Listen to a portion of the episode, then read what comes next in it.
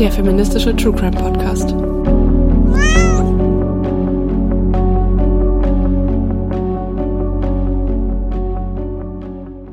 Hallo und herzlich willkommen zu einer weiteren Folge Crimes and Cats. Ich bin Izzy. Und ich bin Franzi. Heute ist mal eine ganz andere Folge als sonst, denn wir haben uns ein neues Format überlegt. Und zwar ist uns aufgefallen, dass wir in manchen unserer Folgen nicht so viel über Feminismus reden können, wie wir es eigentlich gern hätten.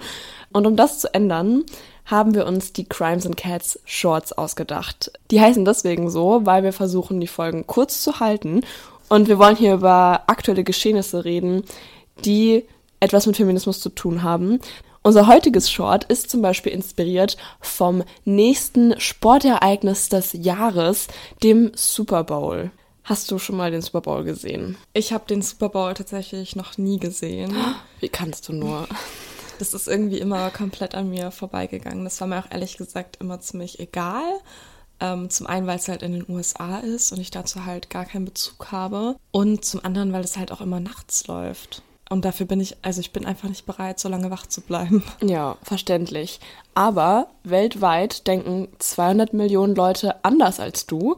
So viele Menschen gucken nämlich jedes Jahr den Super Bowl live. Dazu kommen dann noch die Leute, die den halt streamen im mhm. Nachhinein. Und ähm, ja, ich finde es ganz spannend beim Super Bowl, wenn man also halt den Super Bowl googelt, dann steht da halt, ja, das ist die amerikanische American Football Profiliga und so. Aber das sind nur Männer.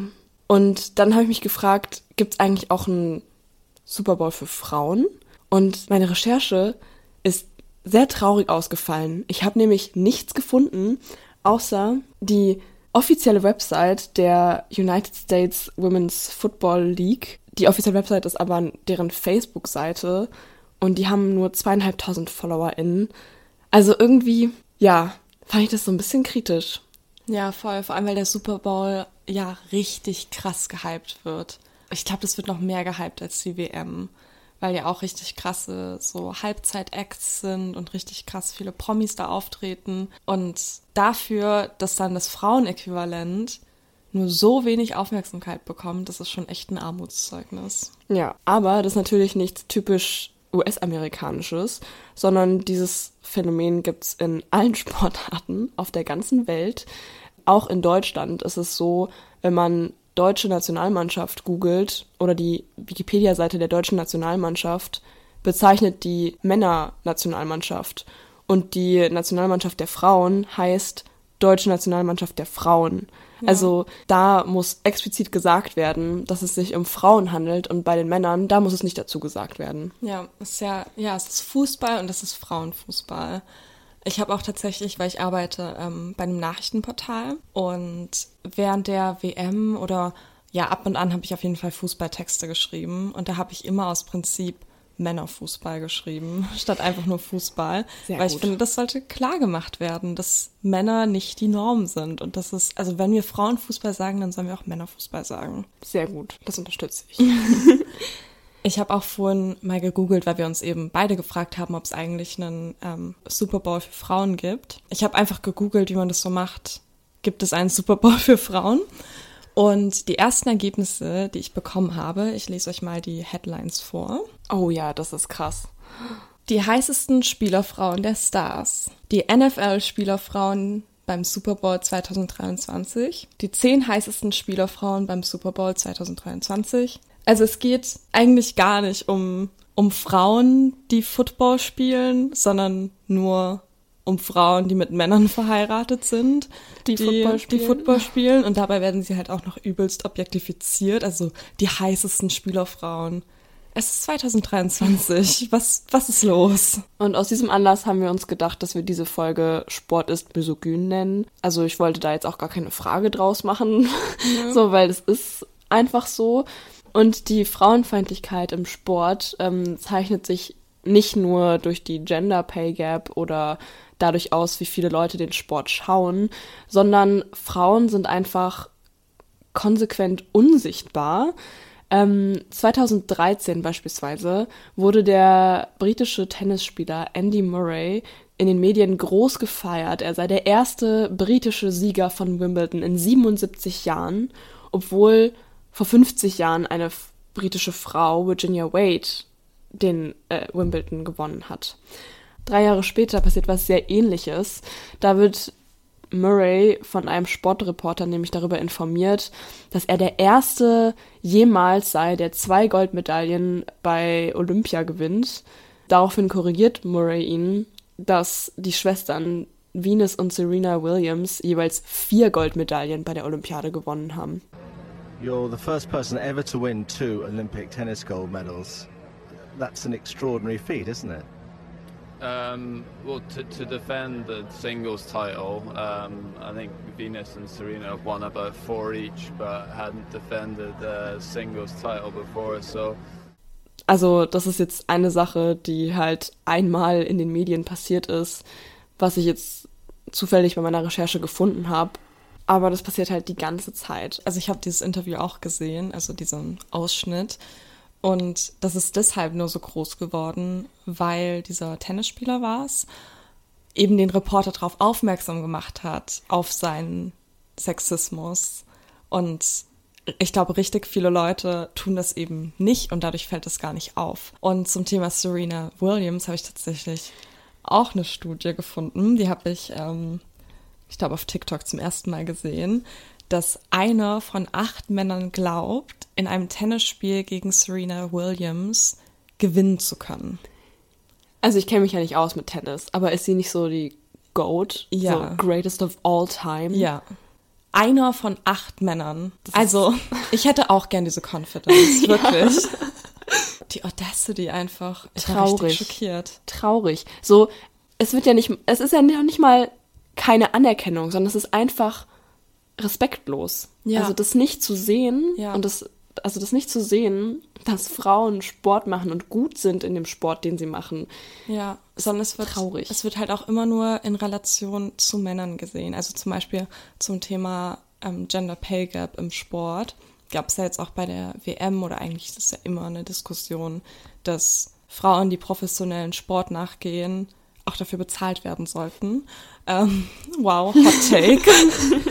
Und da habe ich, also habe ich schon von richtig vielen Leuten gehört, die dann argumentieren, ja, aber die Frauen, jetzt zum Beispiel im Fußball, sind ja auch nicht so gut wie die Männermannschaft. Und die sind ja vielleicht so gut wie so eine, weiß nicht, Jugendgruppe, so eine Jugendmannschaft von den Männern. Das Original habe ich solche Kommentare gelesen. Also, dass sie die Leistungen von Frauen einfach gar nicht anerkennen, sondern die dann immer in Relation zu Männern setzen und sie als viel schlechter abstempeln. Und deswegen sollen sie auch nicht dafür bezahlt werden. Also das ist einfach von vorne und hinten komplett falsch. Ja, da habe ich auch einen interessanten Fakt aus den USA noch gefunden. Ähm, da ist es nämlich allgemein bekannt, dass deren Fußballteam nie die Weltmeisterschaft gewonnen hat ähm, oder noch nicht mal ins Finale gekommen ist. Aber das Nationalteam der Frauen hat schon viermal die WM gewonnen. Das ist natürlich nicht allgemein bekannt. Nee. Ja, das fand ich irgendwie ganz witzig. So, was? Wir haben noch nie Fußball-WM gewonnen. Na, ach so, ja, unsere Frauen schon, mhm. aber, aber die Nationalmannschaft, die hat noch nie gewonnen. Ja. Ja, ich habe noch was, ich habe noch eine spannende Studie gefunden zu so weniger nationalem Sport, ähm, die aber trotzdem sehr sexistisch ist und was auch so eine Art Sexismus sein kann, die halt DurchschnittsbürgerInnen oder wir auch erleben oder erlebt haben. Weil wir können. keine DurchschnittsbürgerInnen sind. Fuck. Nee, ich finde das cool. Okay. Weiter. Und zwar habe ich gelesen, dass in der schwedischen Stadt Göteborg jedes Jahr 80 Millionen Kronen, also umgerechnet 7 Millionen Euro, an Sportclubs und Vereine der Stadt gespendet werden. Davon sollen natürlich alle gleich profitieren, aber es wurden vor allem Teamsportvereine unterstützt, die in der Regel männerdominiert sind. Die Zuschüsse begünstigten damit vor allem Jungen gegenüber Mädchen und das in 36 von 44 Sportarten. Also das hat jemand gezählt. Und das bedeutet, dass so rechnerisch, also es hat auch jemand anderes ausgerechnet, nicht ich, ähm, etwa 15 Millionen Kronen mehr für Jungs ausgegeben als für Mädchen. Also es geht hier halt um Jugendsportclubs mhm. vor allem. Also das bedeutet nicht, dass die Sportarten, die mehr von Mädchen betrieben wurden, ähm, weniger Zuschüsse bekommen haben, sondern sie haben teilweise gar keine Zuschüsse bekommen oder es wurden gar keine angeboten. Also es gab gar keine Auswahl. Und das bedeutet halt für die Mädchen in Göteborg, dass sie entweder ihren Sport selber bezahlen müssen, beziehungsweise ihre Eltern, oder halt privat machen müssen. Oder eben gar keinen Sport machen können. Und dass dieses Versagen der Stadt, mehr Sportarten für Mädchen zu kreieren oder für mehr Sport oder in mehr Sportarten für Mädchen zu investieren, hat natürlich auch einen Einfluss auf die mentale Gesundheit. Wenn du keinen Sport machen kannst, dann geht es dir auch psychisch nicht gut. Aber nicht nur die Psyche leidet darunter, sondern das Fehlen von sportlichen Aktivitäten kann auch physische Beeinträchtigungen mit sich bringen. Regelmäßige körperliche Betätigung in der Kindheit und Jugend hilft nämlich beim Aufbau der Knochendichte und kann vor Brüchen und Knochenschwund schützen. In Göteborg gibt es jährlich etwa 1000 Knochenbrüche, die durch Stürze entstehen und drei Viertel davon werden von Frauen verursacht. Was? Und das Fazit der Studie war, dass wenn die Stadt nur 15 Millionen mehr Kronen, also das, was gerade die Jungs mehr bekommen, auch an Vereine für Mädchen investieren würden oder spenden würden, dass man dadurch einen Rückgang der Anzahl der Knochenbrüche erwarten könnte, und zwar um 14 Prozent was bei 1000 Knochenbrüchen, also 140 Knochenbrüche weniger im Jahr in einer kleinen Stadt wie Göteborg, relativ vieles. Und also das waren jetzt ziemlich viele Zahlen, aber so das Fazit von dem Ganzen ist, dadurch, dass es weniger Sportangebot, vor allem Teamsportarten, für Mädchen gibt, also darunter leiden halt Mädchen in so großem Ausmaß, Mhm. Also ich fand es halt voll krass, dass man halt dadurch nachsehen, also nachempfinden kann, dass ja, dass man halt physisch einfach benachteiligt wird. Ja. Und psychisch. Krass, ich bin richtig schockiert. Ja, wirklich. Vor allem, weil so eine, in Anführungszeichen, kleine Sache, also ich meine, diese Benachteiligung ist keine kleine Sache, aber man könnte ja sagen, okay, es ist so ein Bürokratieding, ist unfair, aber dass das so sehr reale Konsequenzen physische Konsequenzen hat, ist richtig schockierend. Vor allem, weil es in Schweden ist. Ich dachte, Schweden ist richtig fortschrittlich. Ich ja, habe jetzt ehrlich ne? gesagt erwartet, dass als du mit Schweden angefangen hast, habe ich gedacht, die haben irgendwie eine coole Lösung gefunden. Oder irgendwas Innovatives. Nee, da Damit habe ich nicht gerechnet. Wurde leider nichts umgesetzt ähm, oder verändert. Nee, das heißt, es ist immer noch so mit den Zuschüssen. Ich vermute schon. Also die Studie Krass. war so von 2000. 15 oder so. Ähm, ich habe noch ein positives Beispiel mitgebracht, wo eine Stadt tatsächlich was verändert hat, aber keine Stadt in Skandinavien, sondern Wien. Oh, yay. Wien ist ja tatsächlich eine sehr feministische Stadt. Ich glaube sogar die feministischste Stadt der Echt? Welt. Also, Krass. aber das habe ich jetzt da habe ich jetzt keine Fakten dazu. Ähm, aber die Studie, die ich mitgebracht habe, ist tatsächlich schon aus den 90ern. Und da wurde untersucht, ähm, wie also, oder was für Leute so in den Parks unterwegs sind. Und da wurde herausgefunden, dass ab dem Alter von zehn Jahren die Anzahl an Frauen in öffentlichen Arealen wie Parks und Spielplätzen abnimmt. Die Stadt wollte etwas dagegen tun und es wurden Pilotprojekte gestartet und Daten gesammelt und das Ergebnis war, dass große offene Flächen ein Problem sind, denn da müssen Mädchen mit Jungen bzw. Frauen mit Männern um den Platz kämpfen. Und Frauen lassen meistens Männern den Platz. Das ist gesellschaftliche Konditionierung. Und da musste ich dann, also das bedeutet gesellschaftliche Konditionierung, dass also in dem Beispiel Frauen in der Gesellschaft auf das Verhalten konditioniert wurden, Männern Platz zu machen. Also es wird in der Gesellschaft normalisiert oder erwartet, dass sie auf eine bestimmte Weise reagieren, nämlich Platz machen, wenn Männer Platz wollen. Zum Beispiel bei Manspreading. Ja, das ist ein sehr gutes Beispiel, ja. Und ähm, was die Stadt Wien äh, also zu tun hatte, war, die offenen Flächen in kleinere Abschnitte zu unterteilen und außerdem große, breite Eingänge bauen. Das war auch sehr vorteilhaft. Und was das jetzt alles mit Sport zu tun hat, das gleiche wurde nämlich auch mit Outdoor-Gyms oder den Outdoor-Gym-Bereichen gemacht. Und da dachte ich auch so, ja, Outdoor-Gyms, also haben wir hier in der Gegend voll viele. Habe ich da jemals eine Frau gesehen? Noch nie. Ich sehe da nie jemanden. Ich Echt? wüsste nicht mal, wo eins ist. Manchmal, ja, okay, wir haben, der Park bei uns in der Nähe heißt halt Sportpark. Da gibt's halt so eine Sportecke und manchmal, gerade so, wenn es halt wärmer ist, nicht im Januar oder Februar, da trainieren da echt viele Leute, aber nur Männer. Aber das ist ja auch so ein Ding, weil ich glaube, einer der Gründe, warum viele Frauen nicht in diese Outdoor-Gyms gehen oder generell nicht ins Gym gehen, ist, weil sie halt objektifiziert werden. Also ich sehe so viele wieder TikToks von ähm, Frauen, die sich irgendwie filmen, während sie ähm, Gewichte heben und im Hintergrund sieht man einen Mann, der sie angafft oder sie anspricht, sie anmacht. Also es ist einfach richtig unangenehm als Frau in so öffentlichen Sporteinrichtungen zu sein, weil du wirst Ja. einfach automatisch objektifiziert. Und das ist dann auch wieder, also ich denke da halt vor allem an diese Freigewichte-Bereiche Oh im ja. Gym, wo ich ganz viel Überwindung brauche, um hinzugehen. Und das ist halt auch wieder so ein Ort, wo Männer viel Platz einnehmen. Und Sowas von. wo du halt als Frau, also irgendwie, also es ist halt nicht normal, dann einfach dahin zu gehen. Also es, ist, es freut mich für alle, für die das problemlos funktioniert, aber ich kenne viele, für die das halt eine Überwindung ist und so, du musst halt da wirklich Mut aufbringen, um da reinzugehen und dich daran zu gewöhnen, dass du da auch hingehörst. Ja, dass du da Platz einnehmen darfst. Für mich war das auch voll die große Überwindung, als ich neu ins Gym gekommen bin, habe ich auch zuerst so die ganzen Geräte gehabt ähm, und habe mich da dran gewöhnt und dann war ich aber so, nee, ich will in die Freigewicht-Area, in die Männer-Area.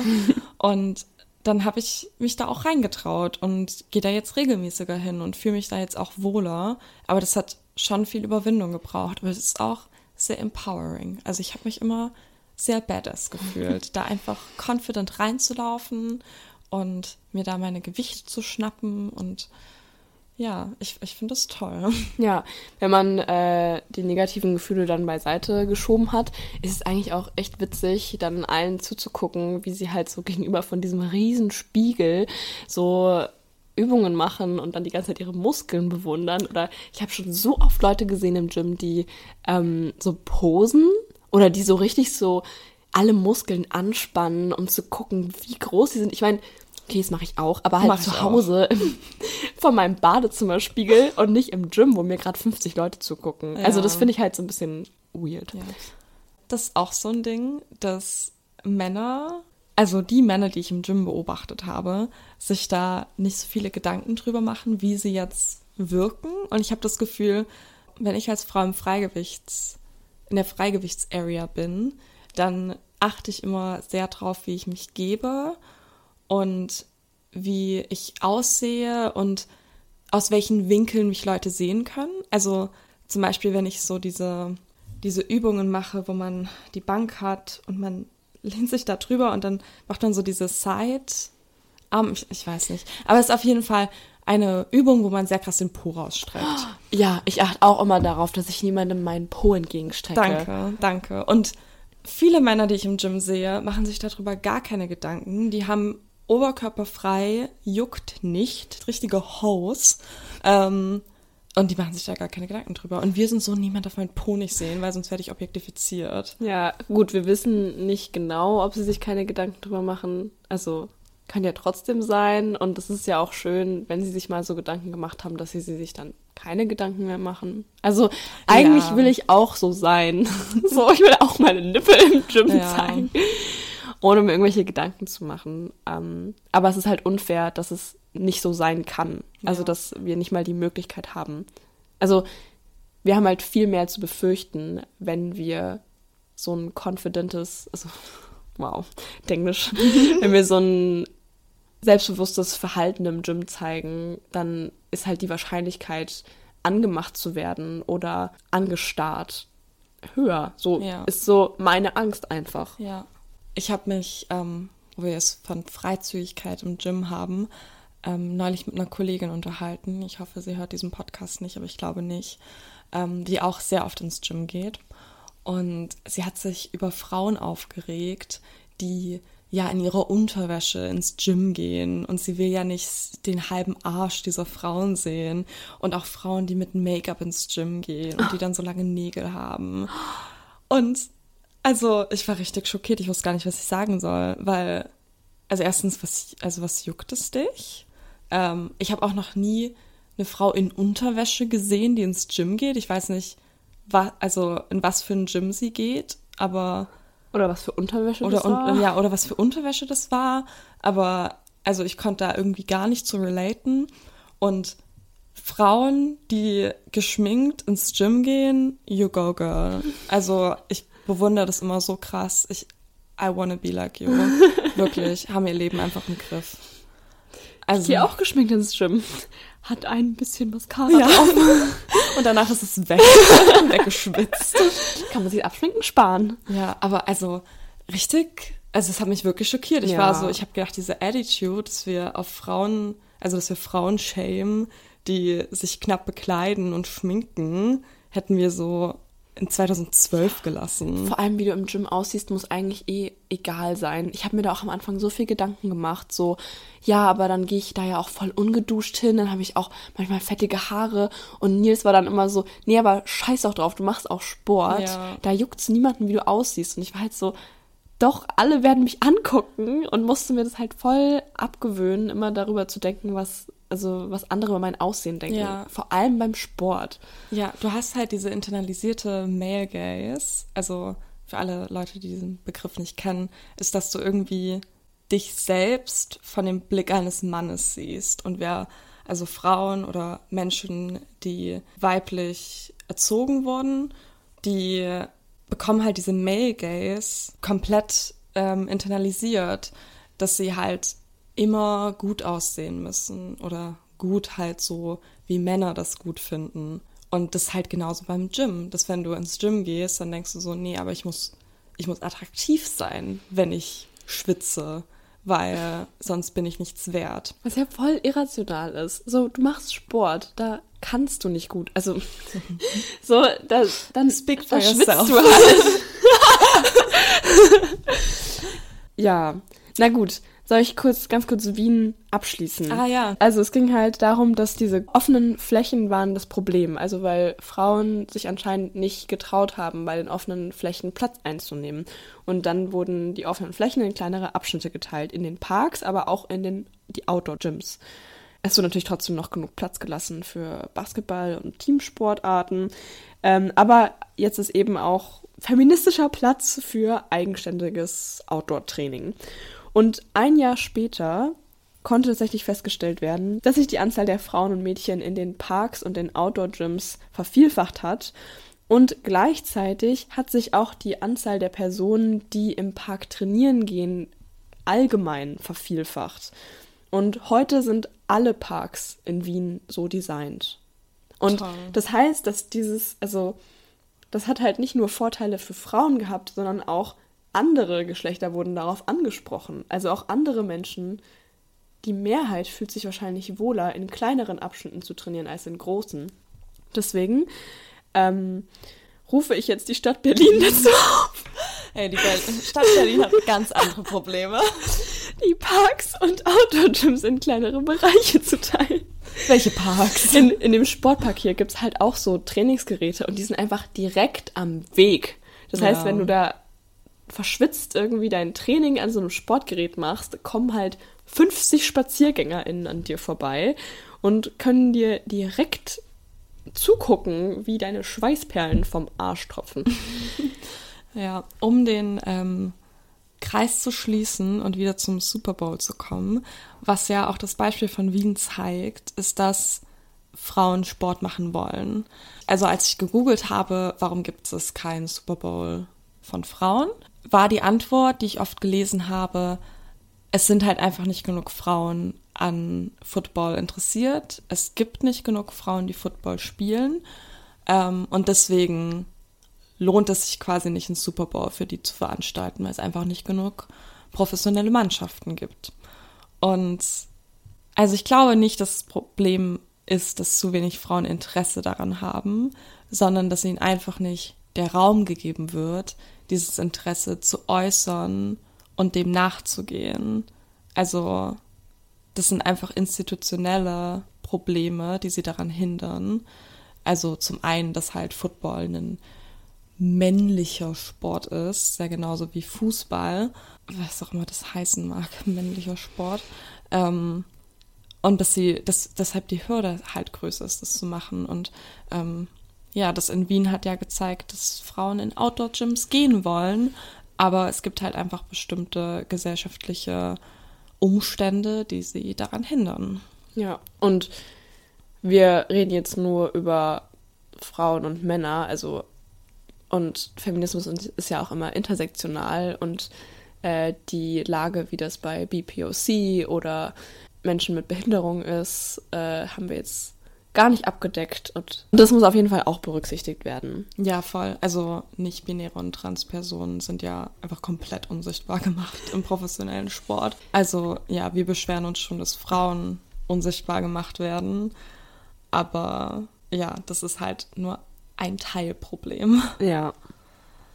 Aber das ist das Thema für eine andere Folge von Crimes and Cats Shorts. Ja, ich hoffe, euch hat dieses neue Format gefallen. Schreibt uns gerne auf Instagram, was ihr davon haltet, ob ihr das gut findet, weniger Crime und mehr Feminismus. Ja, wir heißen auf Instagram crimes.and.cats. Folgt uns da gerne, falls ihr das noch nicht tut. Und wenn euch der Podcast gefallen hat, dann lasst gerne eine Bewertung da. Und bis zum nächsten Mal. Tschüss.